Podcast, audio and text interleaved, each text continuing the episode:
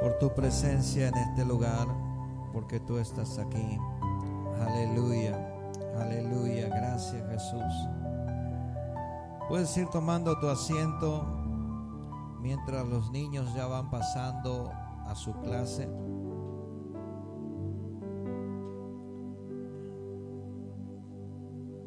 Aleluya. Gracias Jesús. Gracias Señor. Vamos a compartir brevemente de la porción de la palabra y vamos a entregar en las manos de Dios este tiempo que es suyo, este tiempo que vamos a leer la palabra y poder hablar de lo que Dios ha puesto en mi corazón. Yo sé que todos aquí en este lugar, al igual que ayer, disfrutamos de una cena, disfrutamos de la compañía de nuestros hermanos y hermanas, cada uno de nosotros en estas fiestas. Estamos iniciando diciembre. Cada uno va a hacer lo suyo en Navidad, en Año Nuevo o tal vez antes. Hay gente que cumple años en esta semana o en la otra, tal vez, y a lo mejor vamos a compartir una cena juntos. A lo mejor vamos a invitar amigos, amigas, a lo mejor la familia se va a reunir como es costumbre. Todos tenemos esa buena costumbre de reunirnos en una fiesta de fin de año, en Navidad, ¿no es cierto? Esa costumbre la tenemos y esa festividad muchas veces la pasamos. El motivo de la festividad es Jesús. El motivo de la Navidad es Jesús. El motivo de la fiesta es Jesús. Más allá de que si haya nacido el 24 de abril o 23 o 22, yo no sé cuándo. Pero yo quiero celebrar que nació y que Cristo es real, que nació de verdad y que es un niño, fue un niño y luego fue un adulto y luego murió por mis pecados y resucitó al tercer día. La evidencia de su nacimiento. Ahora, todo esto que hacemos muchas veces es en honor a Jesús, es, celebrar a Jesús, eh, es reunirnos la familia y usar ese motivo para reunirnos y celebrar. Y en estas fiestas lo vamos a hacer, lo vamos, nos vamos a reunir con nuestra familia. También la, la culminación de un año y el inicio de otro junto a las familias. Es bueno, es agradable eso.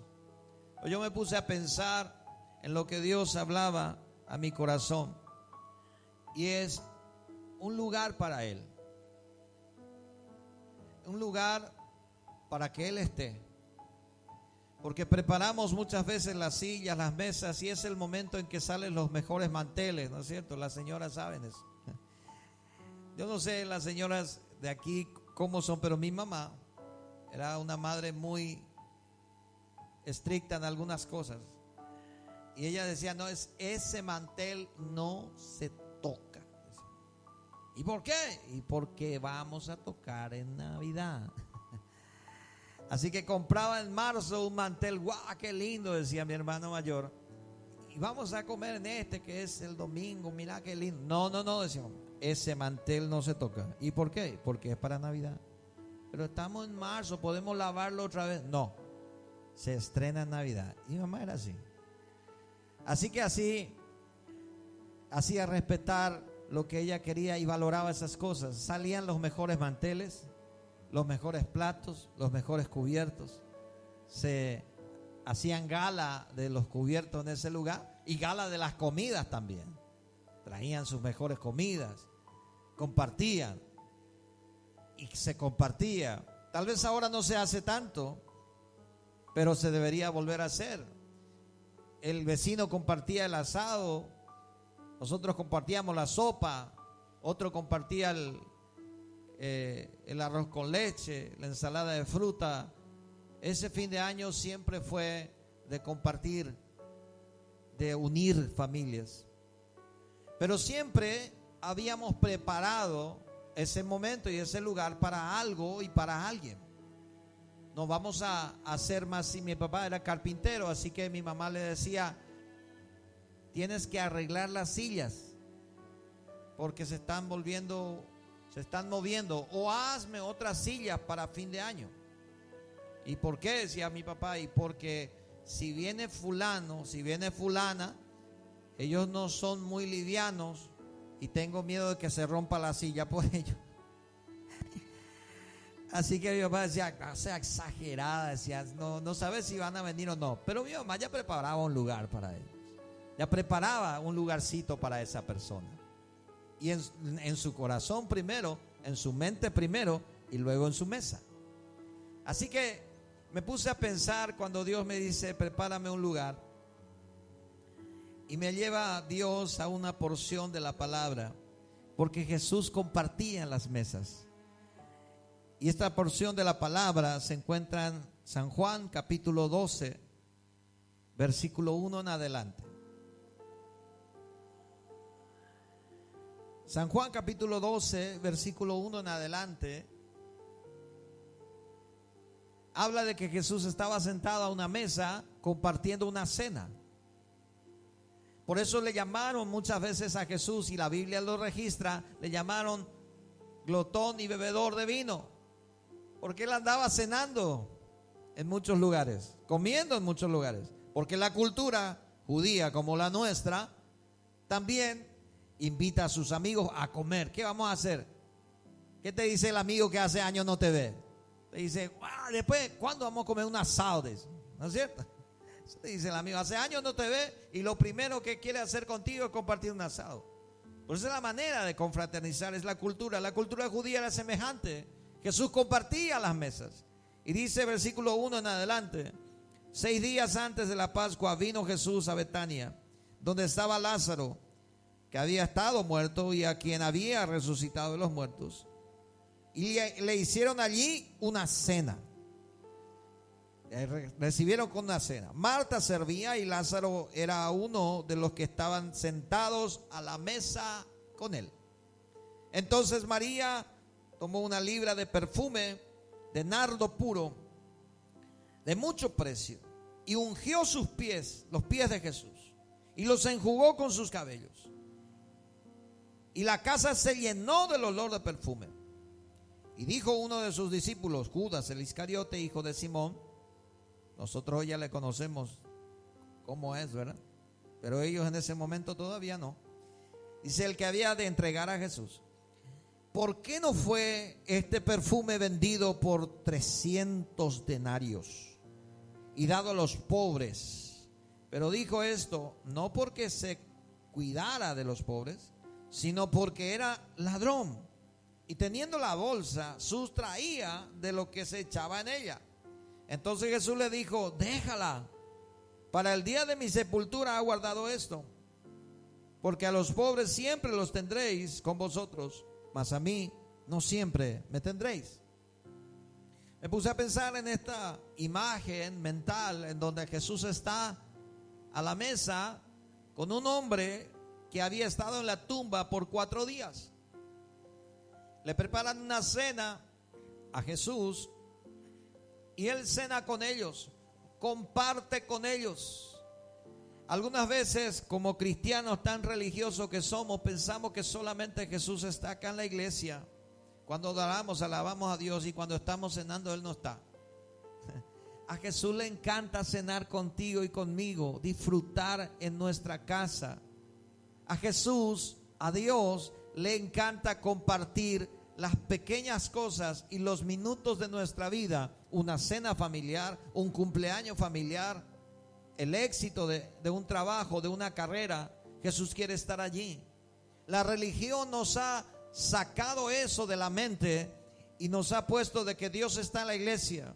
Y algunos pasan por enfrente de una iglesia y bajan la velocidad como si fuera que está la policía caminera allí, ¿verdad?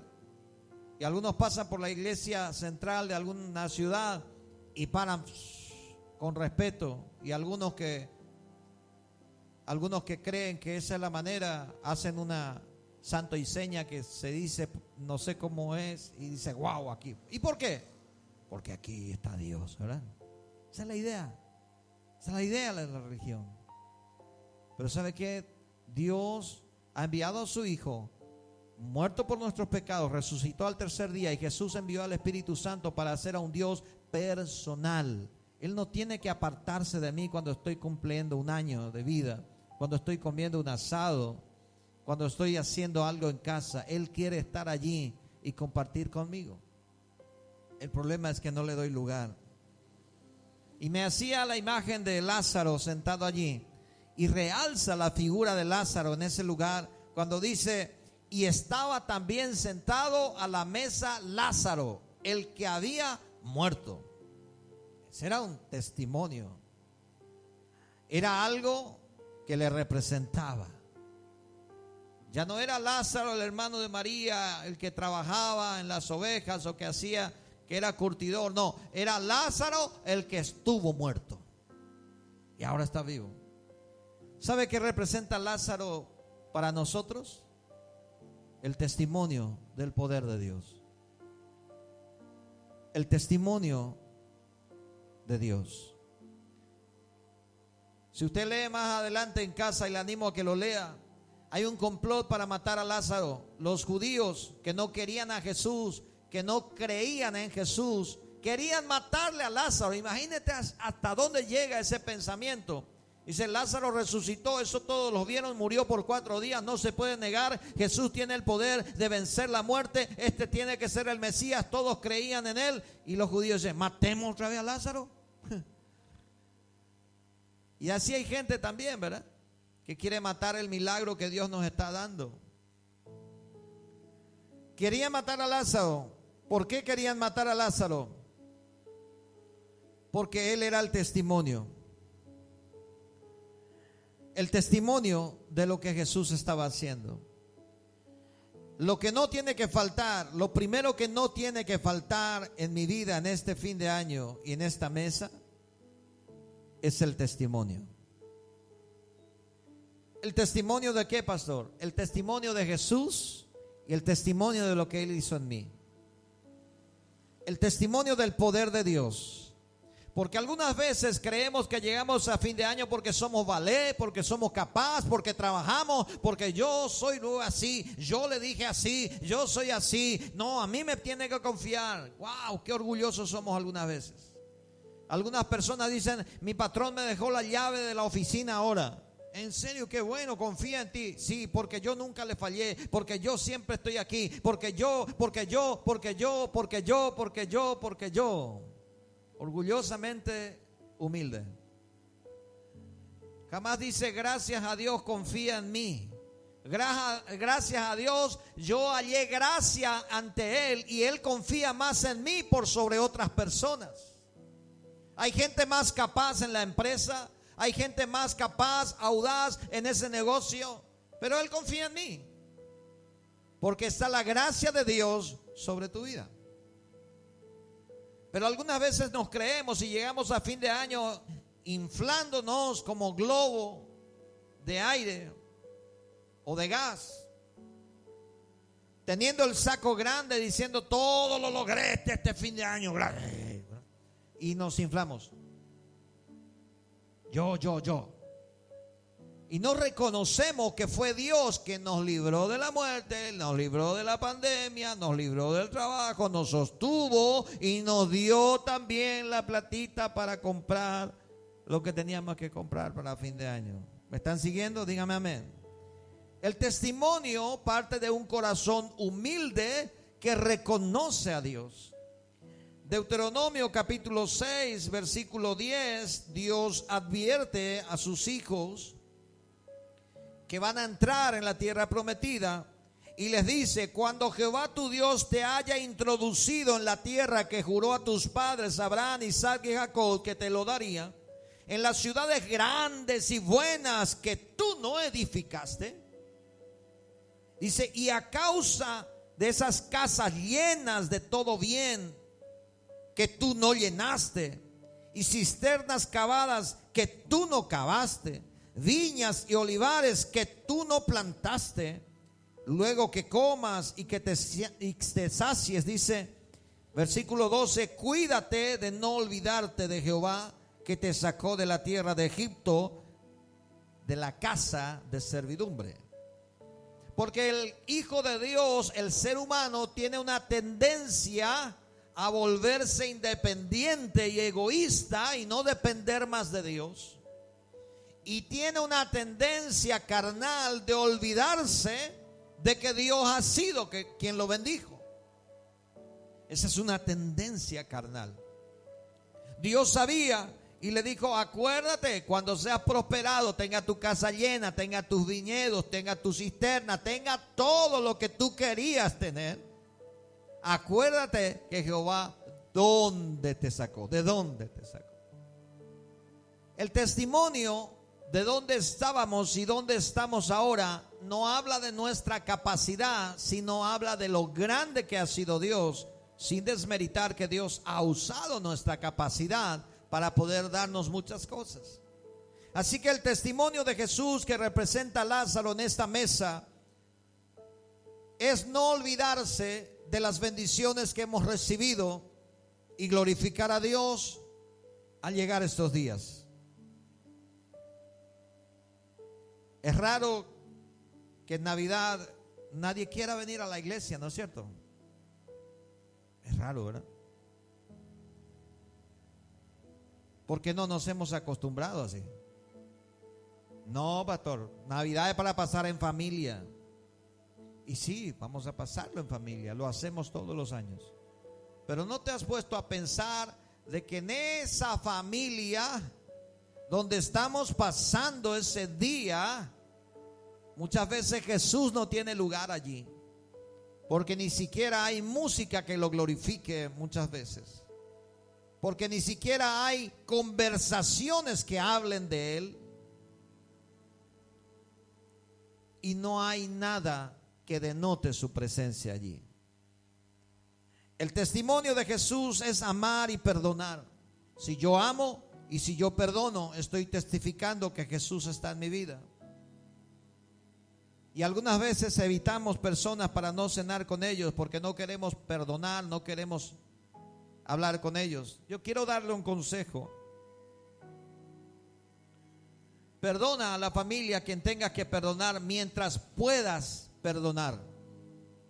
Porque el día y la hora de nuestra partida a la eternidad, tanto nuestra como de nuestros familiares, no lo sabemos.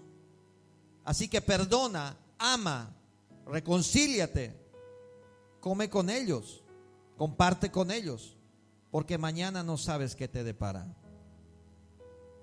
El testimonio de Jesús es también es ser solidario y ayudar. Siempre que sea a mi alcance y a tu alcance, yo no tengo que cerrar mi mano para ayudar. El testimonio de Jesús también representa el compartir. Aquello que se ha perdido, aquello que se ha cerrado hoy. Recuerdo que pasábamos, hizo un testimonio, un testimonio, pero es un testimonio. Pasábamos una Navidad en casa de papá, cuando aún vivía, por supuesto, y estábamos sacando la mesa allá afuera. Y cuando todos ya estábamos casi por sentarnos, escuchamos a alguien que aplaude locamente ahí en el portón. Y todos nos extrañamos. ¿Quién será? Y todos nos asustamos. ¿Quién será? ¿Qué pasó? El perro ladró, ¿verdad? Como siempre hay 40 perros en la casa y ladraron todos los perros. Y nosotros ahí, uno sacaba la, la cabeza y como era oscuro esa parte, volvía a meter y decía, no sé quién es. Tiene pinta de que es fulano, pero no sé. Y sacaba el otro la cabeza y decía, no sé quién es. Y sacaba el otro la cabeza y no sé quién es. Hasta que uno por ahí sale y dice, es fulano. Dice, ¿quién? Y abrimos la puerta y era un amigo de hace años, una familia de hace años. Y venía poco, pocas horas antes de las 12 porque tenía que ir a cenar con su familia, pero traía una bandeja, una torta y nosotros quedamos avergonzados porque teníamos miedo y nos asustamos de que quién viene. ¿Quién viene? ¿Por qué? ¿Verdad? Porque no estamos esperando a nadie. Se ha perdido ese amar y compartir. A lo mejor en otras épocas hubiéramos dicho, alguien viene, yo voy a ir a recibirle. Ah, yo voy a ir a ver quién es. No, ahí todos tuvimos miedo. Y dice, ¿quién es? ¿Quién es? ¿Quién es? ¿Quién va a salir? ¿Quién va a salir? Como empujándose. Porque estábamos perdiendo el compartir. Así que si te toca compartir en este fin de año, comparte con alguien. Si te toca ir al vecino que nunca le hablaste y llevarle un pedazo de sopa, hacelo. Porque eso es testimonio de Jesús en tu vida. Que no digan ahora, allá vive un evangélico. Ah, seguro que van a dormir todo temprano. Lo, ah. Seguro que van a dormir temprano, que nadie le haga caso, ¿no es cierto? No, que el evangélico también se vaya y le diga, ¿sabes que acá te traigo un pollo, ¿verdad? Acá te traigo una, una costilla, un costelado para compartir contigo, ¿verdad? Gloria a Dios. Al otro va a decir que, wow. Y calidad como a cristiano a ir a él. Ese testimonio de Jesús. ¿No es cierto? ¿Está conmigo, sí o no? El testimonio de Jesús es también rechazar el mal. Porque donde está Jesús no puede estar el mal. Donde está Jesús no puede haber desenfreno y perversidades que destruyen a mi familia. Yo tengo que saber que donde está Jesús, donde está Jesús en mi vida, no puedo compartir lo que el mundo llama como bueno, porque muchas veces eso pervierte mi familia. Y estoy hablando de toda clase de desenfrenos y pecados que se suele dar. Como me dice una vez un hermano, no, no me, no me, no me insista, pastor, porque estoy en fin de años. En enero volvemos a hablar. En enero le metemos un ayuno de 21 días, pero acá estoy en la carne total. Así vive la gente muchas veces. Terriblemente. ¿Y qué buscamos? Que Jesús viva con nosotros todos los días del año y que Jesús esté cenando contigo en tu casa y en tu familia. Colosenses 1.10 dice, para que andéis como es digno del Señor, agradándole en todo, llevando fruto de toda buena obra y creciendo en el conocimiento de Dios, así como es digno del Señor. Así que si te toca renunciar a algunas cosas que querías hacerlo, renúncialas porque darás un testimonio de que Jesús está en tu corazón, de que Jesús está en tu vida y está en tu familia. Aleluya. ¿Cuántos dicen amén? La segunda cosa que en esta mesa Jesús estaba y eso es lo más llamativo y lo más importante. Jesús estaba a la mesa. Jesús estaba a la mesa. ¿Qué representa para nosotros hoy? El principio de la presencia de Jesús en toda actividad que tengamos. Como les dije, muchas veces hacemos esa actividad y Jesús no está con nosotros. O no le damos la oportunidad. En Apocalipsis capítulo 3, versículo 20 se escribe para la iglesia de la Odisea. Dice que ellos estaban ricos y enriquecidos y todo estaba bien, normal con ellos. Y Jesús le da una reprimenda en el versículo 20. Le dice, he aquí, estoy a la puerta y llamo. El que oye mi voz y abre la puerta, yo entraré a él, cenaré con él y él conmigo. Eso está escrito para la iglesia de la Odisea, no está escrito para el impío. Lo usamos porque así es la palabra de Dios, se puede usarla, pero en principio el contexto habla de la iglesia de la Odisea. La iglesia de la Odisea estaba haciendo todo su culto así como nosotros, pero Jesús no estaba allí. estaba haciendo todo el festejo de la Navidad, hacían teatro de Navidad, ¿verdad? Como nosotros aquí vamos a hacer teatro. Vamos a hacerlo, pero tiene que Jesús estar aquí. Jesús tiene que estar en mi casa, en mi familia. Jesús tiene que estar allí. ¿Me están siguiendo? Amén.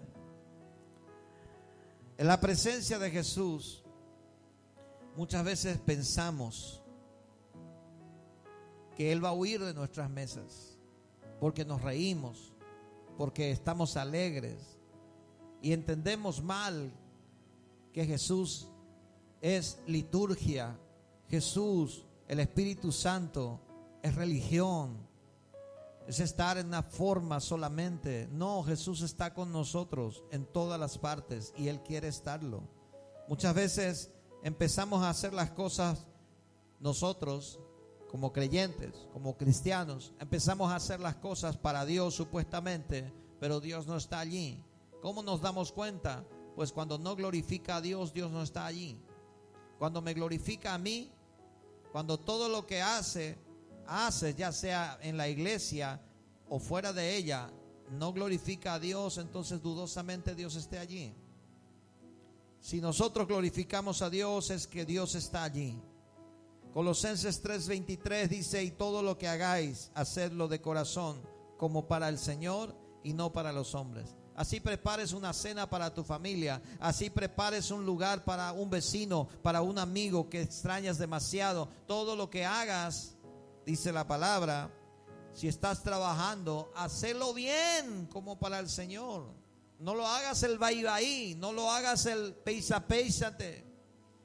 Hacelo bien para el Señor. Y es algo que estamos aprendiendo siempre a planear, a planificar, a elaborar porque queremos hacerlo bien como para el Señor y dentro de nuestras posibilidades. Así que en estas fechas, tener a Jesús en nuestra vida, tener a Jesús en ese lugar, en mi casa, solamente se puede si le amo a Él. Y el ejemplo de amor lo da María. María sacrifica un perfume de nardo puro que después Judas dice, esto vale 300 denarios, tendríamos que venderlo. Judas quería plata, pero Judas no entendía el mensaje. María, según los estudiosos, dice que ese 300 denarios era posiblemente el salario de todo un año para comprar un perfume de nardo puro que valía 300 denarios. Una persona común y corriente, normal, tenía que trabajar todo un año para poder comprarlo. Y ese perfume María lo derramó para Jesús. Y ese es el amor que le demuestra. Lo honra a Jesús dentro de esa mesa. Así que tenerlo a Jesús en mi vida, en esta, en esta fiesta, en estos, en estos días, o en este día en especial, es honrarlo a Jesús. Es amarlo y honrarlo a Jesús. ¿Cuánto tiempo le doy a Jesús? ¿Cuántas horas le doy a Jesús? ¿Cuántos días de la semana quiero estar con Jesús? Algunos muchas veces se enojan porque el culto va a ser muy largo o porque la célula se extendió. Y yo pregunto cuántas horas eso suma en la semana. Toda la semana estamos viviendo para nosotros. Y cuando queremos hacer las cosas con Dios, le queremos poner límites. Nadie pone límites a tiempos de distracción, a tiempos de ocio. Uno se va y no sabe qué hora regresa. Vamos a compartir, después se pone tarde. Ah, pasó rápido la hora. No, pero estamos contentos, Gojina, ¿verdad? Ya, ah, Gojina, vamos a pasar un poquito más y nos quedamos más. Pero cuando uno viene a la iglesia o viene a la célula, le pone tiempo a Dios y no sacrifica mucho tiempo. ¿Por qué? porque no hay suficiente amor para sacrificarlo. Cuando uno está enamorado de esa mujer o de ese varón, yo recuerdo que llegaba en visita a la que hoy es mi esposa. Y cuando volvía a casa, mi madre me decía, Nande Cueraibio. Tanta hora está allí en esa casa. Claro, porque yo tenía una noche, entonces yo me iba ya a las 5. Entonces todavía no caía el sol, pero casi, casi ya estaba cayendo. Así que ya me iba yo ahí y tereré, después esto, lo otro, y ya me quedaba. Porque tenía una noche, ¿no es cierto? Quería estar las más horas posible con ella, porque me encantaba estar en ese tiempo con ella, en ese tiempo específico que nos daban. Y hoy es mi esposa y seguimos compartiendo muchísimo tiempo juntos, pero estoy hablando de ese tiempo específico que nos daban. Me encantaba estar en ese tiempo específico con ella, así que yo hacía todo lo posible por estar más tiempo con ella. Uno, no rechaza a quien ama. No puedes rechazar a Jesús si es que lo amas. Cuando alguien se pare en cualquier cena que tú estés y que yo esté y diga, vamos a orar para agradecer a Dios. Que ninguno te tome por religioso. Porque porque amas a Dios estás queriendo hacer eso. Tenemos que aprender a valorar la presencia de Jesús. Tener a Jesús en mi vida y prepararle un lugar es posible si, si solamente si lo honro como María lo honró, esforzándome por honrarlo. Tenerlo a Jesús en estos días en mi vida es más que un pesebre hecho allí en casa. Es más que tener todo preparado como un pesebre y adornarlo todo allí. Eso no es la presencia de Jesús. La presencia de Jesús es mucho más que eso. Es amor, es perdón, es pasión, es reverencia, es honrarle a Él y compartir con devoción con Él. Su presencia en mi vida es algo que puedo sentirla, es algo que me llena de gozo y de paz. Su presencia no dependerá, ese gozo no dependerá del dinero o de la cena, el gozo dependerá de su presencia. Simplemente depende de su presencia. Y quiero concluir con estas cuatro cosas.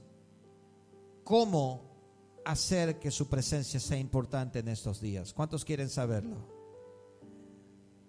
Entonces lo cerramos aquí. Nadie quiere saberlo, ¿no es cierto? ¿Cuántos quieren saber cómo hacer que la presencia de Dios esté en estos días en mi vida? Amén. Primero, reconocer que lo necesito. Éxodo capítulo 33, versículo 15. Moisés le dice a Dios, si tu presencia no ha de ir conmigo, no me saques de aquí. San Juan capítulo 7, versículo 37 en adelante dice, el que tenga sed venga a mi vea, de su interior correrán ríos de agua viva. Reconocer mi necesidad de su presencia es el primer paso. Reconocer mi necesidad. Si yo vivo orgulloso, egoísta, yo no necesito. Yo, yo tengo mis planes, yo tengo mi trabajo, yo tengo mi casa, yo tengo mi familia, yo me las viro sola. Entonces no necesitas de Dios, no reconoces a Dios. Lo segundo es apartar de mi vida todo lo que a Él no le agrada. Éxodo 33, versículo 6 dice, entonces los hijos de Israel se despojaron de todos sus atavíos desde el monte de Oré. Ellos querían la presencia de Dios y Dios le da una orden, hagan esto y veré qué hago con ustedes se despojaron de los atavíos demostrando humildad y todo lo que no le agradaba a él, demostrando que ellos estaban dispuestos a renunciar a todo por él, por su presencia. Apartar de mi vida todo lo que no le agrada.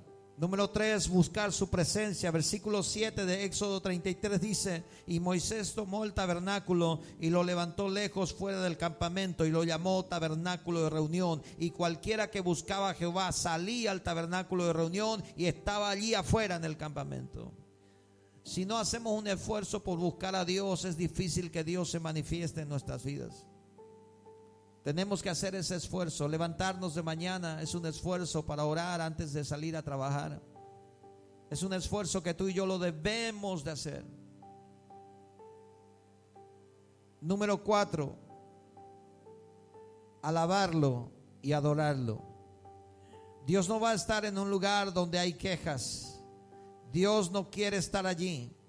Donde Dios habita, dice Salmos 22.3, Dios habita en medio de las alabanzas de su pueblo. Donde habita Dios en medio de la alabanza de su pueblo. Dios no quiere habitar en un lugar donde hay orgullo, donde hay pecado, donde hay quejas, negatividades, incredulidades.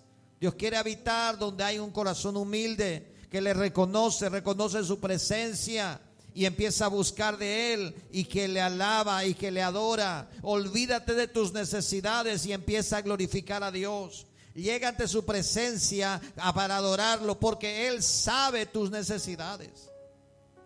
No es que no tengas que orar por tus necesidades. Es que bájale un poco al cambio de las necesidades y empieza a glorificar a Dios. Porque algunas veces estamos hasta acá pidiendo las necesidades. Y Dios dice, ¿y cuándo me vas a alabar? ¿Y cuándo me vas a glorificar? ¿Y cuándo vas a reconocer todo lo que te doy? En Mateo 6:33 nos dice que tenemos que buscar el reino de Dios y justicia porque todas las cosas vendrán por añadiduras. Dice que el Padre sabe lo que tenemos de necesidad. Alabarlo y adorarlo es un principio que atrae la presencia de Dios. Primera de Crónicas 15, 27 y 28. David intenta traer el arca, no le sale bien, a la segunda sí. Trae el arca y fíjese cómo lo trae David. Y David iba vestido de lino fino y también todos los levitas que llevaban el arca y asimismo los cantores que Naías, el maestro de canto, los cantores, llevaba también David sobre sí un efod de lino. De esta manera llevaba todo Israel el arca del pacto de Jehová con júbilo. Diga conmigo júbilo. Un poquito más fuerte, júbilo. y sonido de bocina, trompeta, címbalo y al son de salterio y de arpa. Dios habita en medio de la alabanza. Un desafío para ti y para mí cuando pasamos necesidad es alabar a Dios a pesar de esa necesidad. Agradecerle a pesar de esa necesidad. Pero eso debemos de hacer. Primero, reconocer mi necesidad. Segundo, apartar todo lo que no le agrada. Buscarlo. Número tres. Y número cuatro, alabarlo y adorarlo. La canción que cantábamos decía, si lo adoras, Él se manifestará. Si lo llamas, Él se manifestará. Si no lo adoramos, si yo me paro aquí enfrente y no lanzo ni una palabra, si yo me paro aquí delante de Dios y Dios está ahí, y yo cierro la boca, y no digo nada. ¿Qué creen que Dios estará haciendo? Dios espera que yo le alabe y le adore. Si yo no abro mi boca para adorarlo, no se suelta lo que Dios quiere soltar en mi vida. Esa es la equivocación que cometemos. No adoramos a Dios porque creemos que Él tiene que bendecirme que Él tiene que darme. Yo tengo que adorarle y Él me va a dar porque Él ya me ama. Yo tengo que demostrar mi amor como María que derramó el nardo puro a los pies de Cristo y Él reconoció ese amor y dijo, déjenla.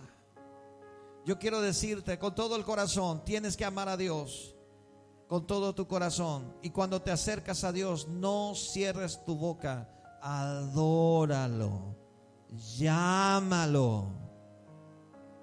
Si quieres realmente la bendición de Dios y la presencia de Dios en tu vida, no cierres la boca. Adóralo. Alábalo. Porque algunas veces solamente abrimos la boca para quejarnos.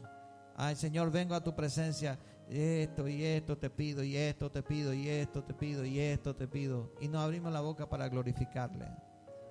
Yo quiero hacerte una invitación y un desafío en esta mañana a poder adorar a Dios a pesar de tus circunstancias y el problema que puedas tener. Porque Él se merece y Él es Dios y Él está aquí. Si yo puedo adorarle a Dios a pesar de mis circunstancias, Él se va a manifestar, Él va a glorificarse y Él va a ser. Número uno, reconocer la necesidad. Yo creo que todos aquí reconocemos nuestra necesidad, por eso estamos aquí.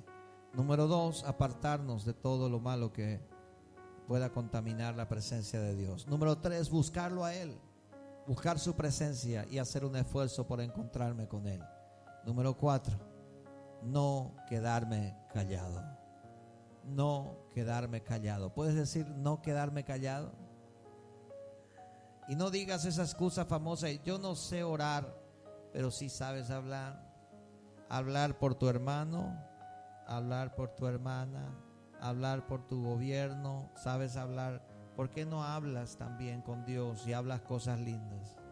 Solamente habla. Amén.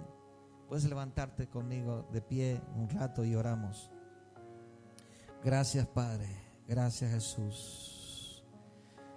Bendito Jesús, venimos a tu presencia en esta mañana. Queremos prepararte un lugar en estos días y que estos días de fiesta sean días de familia, días de unidad, pero tu presencia tiene que estar, tiene que haber testimonio. Así que hoy yo vengo a pedirte que en nuestro corazón haya el deseo, la ansiedad, ese profundo deseo y el reconocimiento que te necesitamos. Número dos, haya en nosotros el deseo de apartarnos de todo lo malo en nuestra vida para bendecir nuestra tu presencia. Número tres, buscarte a ti. Y número cuatro, adorarte. No quedarte, no quedarnos callados. Levanta tu mano y tu voz al cielo y empieza a orar al Señor. Esta es tu parte ahora. Esta es la parte que te toca a ti. Aleluya. Ramash